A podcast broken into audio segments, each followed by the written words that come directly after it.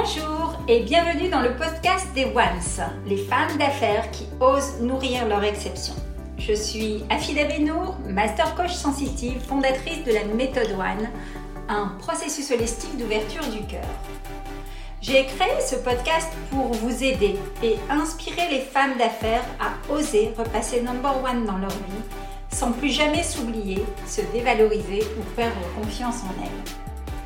La singularité, l'exception de chacune me passionne. Je vous partage donc à cœur ouvert des interviews de Ones pour vous aider à vous-même devenir une one, une femme qui ose nourrir son exception.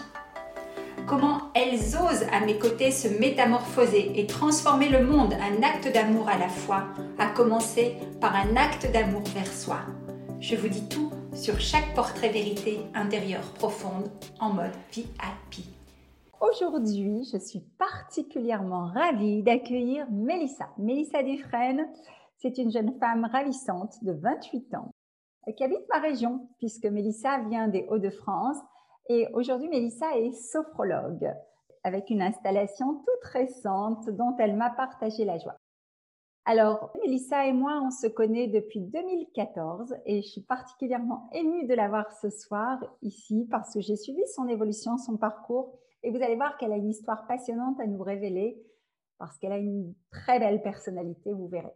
Bonsoir Mélissa d'abord, comment vas-tu? Bonsoir, bonsoir tout le monde. Bonsoir Rafida. Alors Mélissa, on commence comme à notre habitude par le portrait vérité des Ones. Donc je te pose une série de questions, tu réponds avec ton cœur, spontanément, et puis après, on en saura un peu plus sur qui tu es, ce que tu as à nous partager et peut-être comment aussi cette communauté des Ones, les femmes qui osent nourrir leur exception, peut t'aider aujourd'hui là où tu es. Si tu étais un livre de chevet, spontanément, tu me dirais quoi? Euh, De chair et d'âme, de Boris Klinik. Super, Cyrulnik, ouais. Un rêve fou. Euh, partir encore une fois au sport d'hiver. Excellent. si tu étais un plat sucré ou un plat salé Un plat de partage, je dirais le couscous. Épicé, euh, agréable. Bien relevé. Une saison euh, préférée L'hiver. Ok. Pourquoi? Parce que je pense que c'est une saison où les, les vraies choses se révèlent. Voilà. Intéressant. Euh, un pays favori? Je dirais euh, l'Amérique du Sud en général. Super. Une couleur Bleu. Un animal qui te fascine Je dirais le lémurien. Mmh, ok. Tu peux compléter si tu en bah, par, par ses couleurs, par, euh, par ses grands yeux, par sa façon d'observer les choses. Je trouve ça intriguant intrigant. Et bizarrement, on est toujours attiré par les personnes qui nous ressemblent. Mélissa avec ses magnifiques gros yeux, donc forcément. Une citation, est-ce que tu as une situation boussole, une situation voilà, à laquelle tu te repères euh, régulièrement? Je vais dire euh, la vie, c'est le mouvement. C'est vraiment une citation que je lis souvent et ça représente vraiment tout de par la, la vitalité, les cellules euh, au plus profond de nous et c'est quelque chose qui m'anime tous les jours. Super. Un moment favori? Le soir quand je vais me coucher parce que j'avoue que mes journées sont assez longues.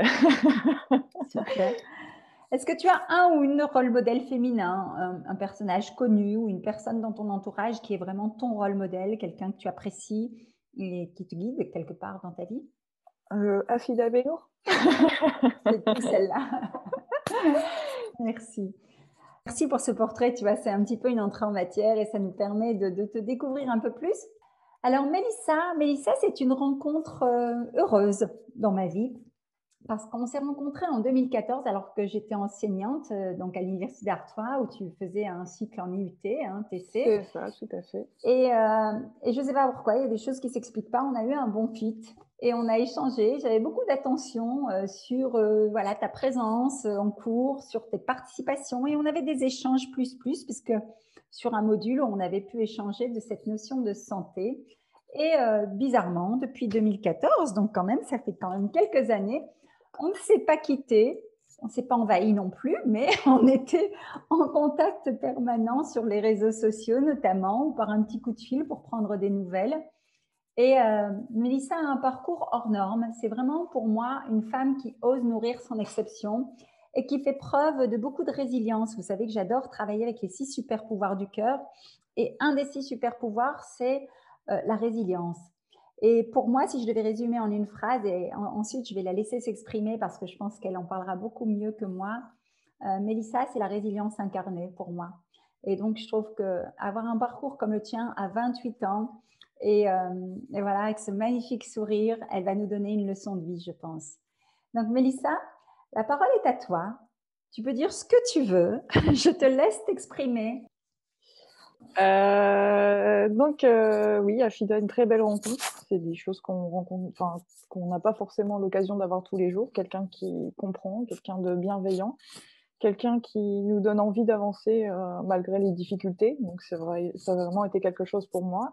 Et on a avec Afida partagé un, un projet ensemble d'entrepreneuriat donc en 2015 euh, qui était un projet qui était très important pour moi parce que c'était vraiment où je voulais aller. C'était vraiment la définition d'un projet, d'un projet de vie en fait, hein, simplement une ligne directrice.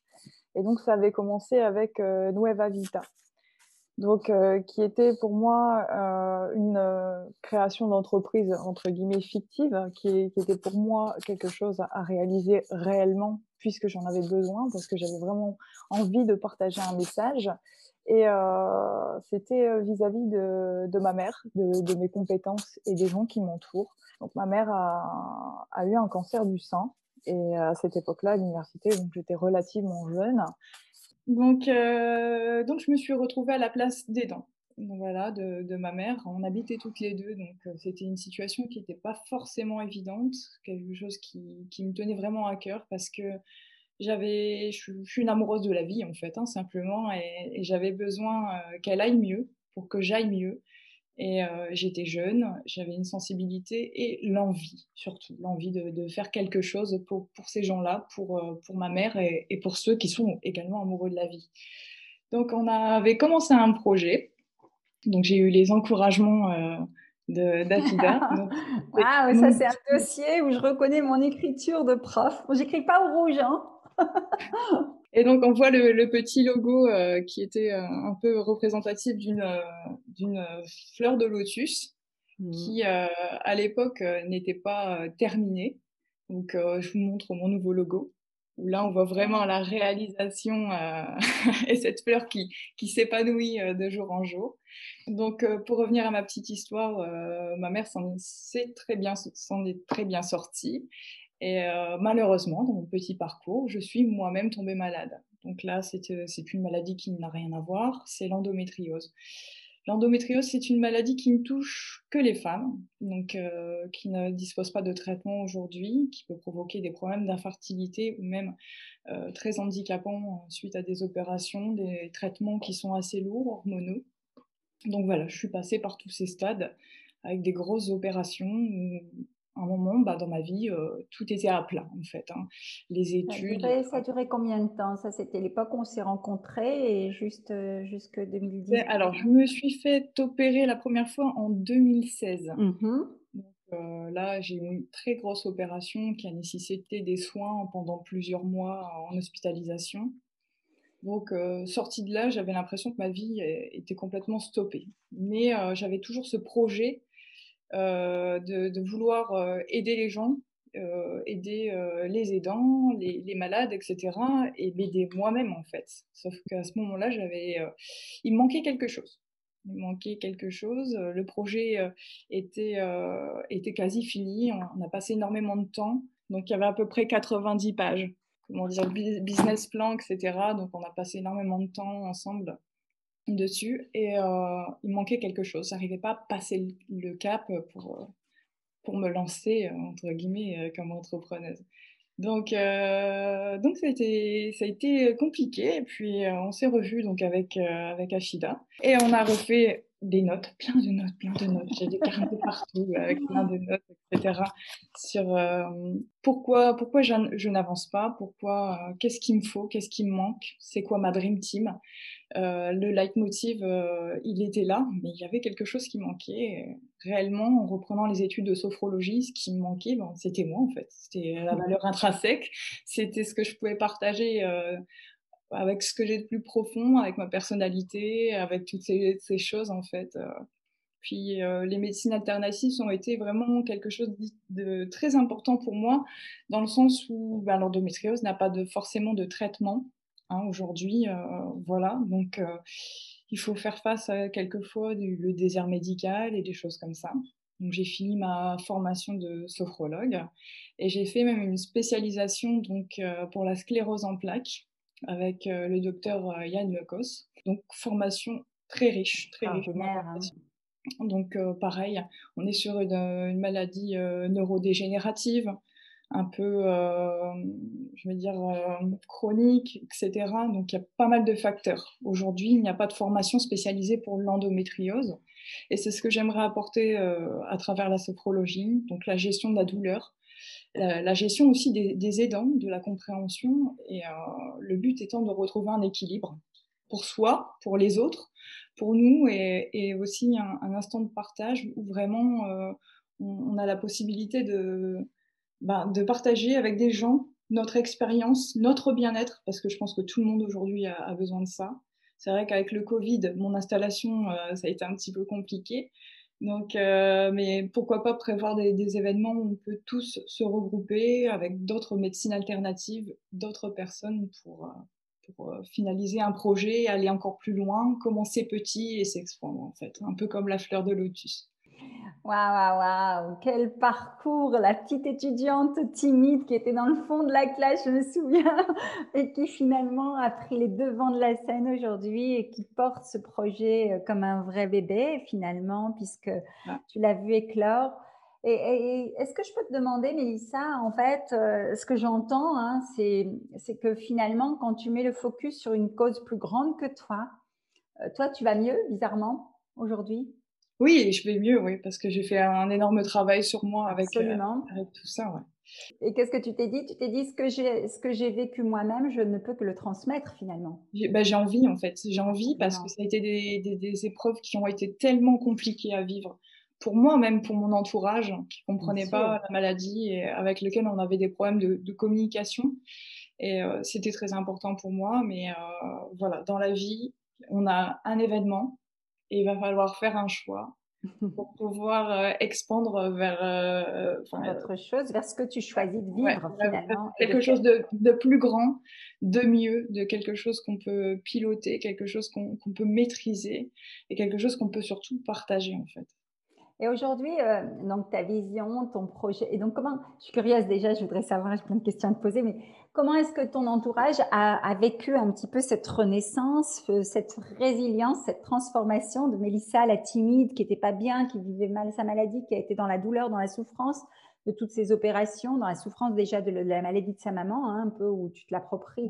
Je connais bien le sujet parce qu'on a pu échanger là-dessus. Quand j'ai pu accompagner ma maman en fin de vie, j'avais aussi ce, ce syndrome de la fille qui veut prendre euh, la douleur de la maman à bras le corps, mais c'est chacun sa douleur et chacun son chemin. Et on fait de notre mieux et je sais que tu as fait un excellent travail là-dessus. Et aujourd'hui, euh, voilà, c'est comment tu te sens et si tu regardes quand tu regardes ton parcours euh, un peu dans le rétroviseur avec beaucoup de fierté, quels sont les déclics que tu as eus que tu peux partager aux gens en fait? Mes proches m'ont pas forcément dit tout de suite euh, ça va mieux, on se sent mieux, etc. C'est vrai que c'est déjà rien que leur, euh, leur, regard en fait, le regard des gens, le, voilà, ce qui, ce qui leur sort, euh, ne serait-ce que de mes proches ou de mes parents, c'est incroyable quoi. Quelle vie, voilà quoi, c'est la fierté quand même aujourd'hui. Tu peux faire tout ce que tu fais aujourd'hui avec avec ta maladie, avec voilà et j'ai jamais cessé d'y croire en fait dans, dans, tout ce qui est euh, espoir, etc. Même si les gens me renvoyaient une image de quelqu'un de malade, je me sentais pas malade en fait. Euh, je me sentais juste moi et je voulais conserver cette identité et, euh, et, la, et la partager. Et, mais oui, c'est vrai qu'il y a eu des moments où c'était vraiment compliqué euh, de bah, le regard des autres et, voir que j'essayais d'aller bien et quelquefois j'étais un peu en souffrance. Donc euh, euh, je voyais sur la tête des autres que c'était un moment où, je pensais aller bien alors que je n'allais pas bien. Et ça a été cette amélioration. Et quand j'ai commencé à faire la sophrologie, les gens m'ont dit euh, on te sent beaucoup plus calme, on te sent beaucoup plus posé, on te, on te sent différente. Mais dans le bon sens du terme. Hein. Et c'est la congruence. Aujourd'hui, euh, voilà, tu as signé là-dedans, entre guillemets, tu as créé ton projet, tu es en train de monter ton cabinet, il est, il est déjà ouvert. Hein. Euh, tu as ta com qui est faite, tu commences à recevoir des patients, ta certification est faite, donc bravo, bravo. Moi, je suis très, très fière. Quand Mélissa m'a envoyé un message pour me dire machin, on s'est tout de suite appelé, je crois, parce que j'étais tellement émue que j'ai dit waouh, j'ai dit waouh, waouh, bravo, bravo, bravo. Et c'est une grande fierté. Et c'est ça. En fait, dans ce que tu viens de dire, c'est très important. C'est pas ce qu'on va faire. Ce qu'on va faire, c'est la conséquence. C'est qui on choisit d'être à un moment, euh, soit on est euh, emprisonné dans une maladie, dans une situation qui ne nous convient pas, dans, dans un mindset, dans une prison qu'on a dans notre mental. Et euh, effectivement, donc, on est bloqué et on ne peut pas réaliser ses rêves. Soit on choisit d'être une personne qui a du courage, d'être une personne qui fait des choix, d'être une personne qui va porter son projet. Ce projet-là, c'est vrai qu'il était latent et qui était tourné vers les autres déjà depuis 2014-2015, quand on en a parlé la première fois. Et là, aujourd'hui, effectivement, il a grossi, il a grandi. Donc, c'est qui je choisis d'être pour faire ce que je fais et pour avoir au final ce que j'ai aujourd'hui, c'est-à-dire avoir une vie épanouie, heureuse, être une femme radieuse parce que tu es, voilà, es, rayonnante et forcément, tu inspires les gens. là, on peut faire double cœur sans problème. Et je crois que ceux qui vont nous écouter vont tous être là. Et c'est le but. Le but, c'est voilà, c'est ça, c'est de vous donner de l'amour, de vous montrer que c'est possible. C'est possible. Où que l'on soit, à partir du moment où on choisit être à la juste et bonne place, forcément, on va envoyer une lumière.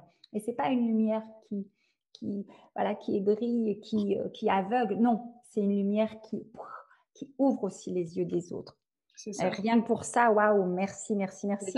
La, prise de conscience de, beaucoup de choses. Hein. Il faut accepter les choses, même si elles sont dures. Je pense mmh qu'il faut savoir euh, les regarder en face, hein, dans cette mmh petite lumière euh, qui Accueillir, est là. Euh, et, et, voilà, moi, si j'ai un conseil à donner, c'est commencer petit, déjà, premièrement. Et, et puis, ben, pas toujours écouter les autres, je veux dire, pas et, et je pense que, voilà, si les gens ont la possibilité par des médecines alternatives, ou ne serait-ce que par du partage avec des gens, avec des idées bienveillantes, du coaching ou d'autres euh, façons en fait d'aller vers un mieux-être, je pense qu'on doit l'expérimenter en fait. Euh, moi, ça me semble essentiel. Après, j'espère que les autres seront convaincus euh, de, ce que je dis parce que moi, j'y suis bah, Quand on voit le résultat, c'est plutôt pas mal. On a envie d'expérimenter, hein, n'est-ce pas? Ok, ok.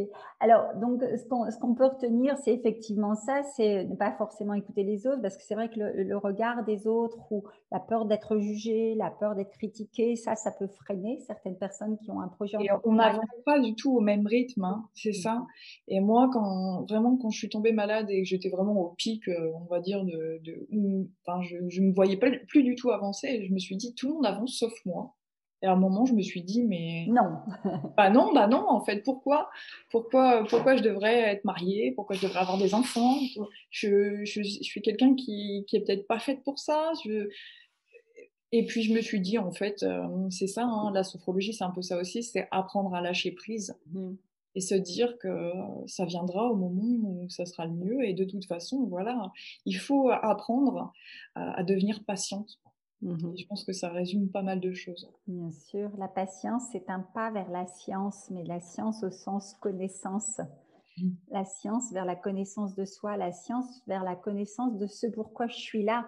Aujourd'hui, comme tu dis justement, bon voilà, loin des, conventions sociales, euh, là encore, faire une famille ou avoir des enfants, c'est on est dans le faire et dans l'avoir. Et volontairement, je, je parle de ça également parce que je suis aussi concernée. Et pourtant, moi, j'ai une mission de vie qui m'emplit complètement parce que je suis née pour euh, ben, peut-être accompagner les gens, les aider à aller mieux, les aider à dessiner leur voie. On voit, j'ai des histoires formidables avec des gens que je connais depuis des, années et des années, et juste les voir éclore comme ça et rayonner, moi, c'est ma plus grande récompense. Donc, toi, c'est un peu pareil. Aujourd'hui, ta mission, donc, c'est, elle est au service des autres, dans le soin, avec une grande ouverture d'esprit j'ai envie de te demander quelles sont les trois qualités essentielles que tu as pour œuvrer au quotidien dans ce domaine du soin de la sophrologie. Et la deuxième question qui va être sous-jacente de ça, parce que pour moi, on bâtit sa vision sur des valeurs fortes, donc mes qualités, mes valeurs. Et où est-ce que tu te vois dans, un an, dans deux ans, dans trois ans? Est-ce que tu as envie toi-même de former peut-être des sophrologues, mais avec une spécialité sur l'endométriose? Euh, C'est quoi ton projet? C'est quoi ton grand rêve fou?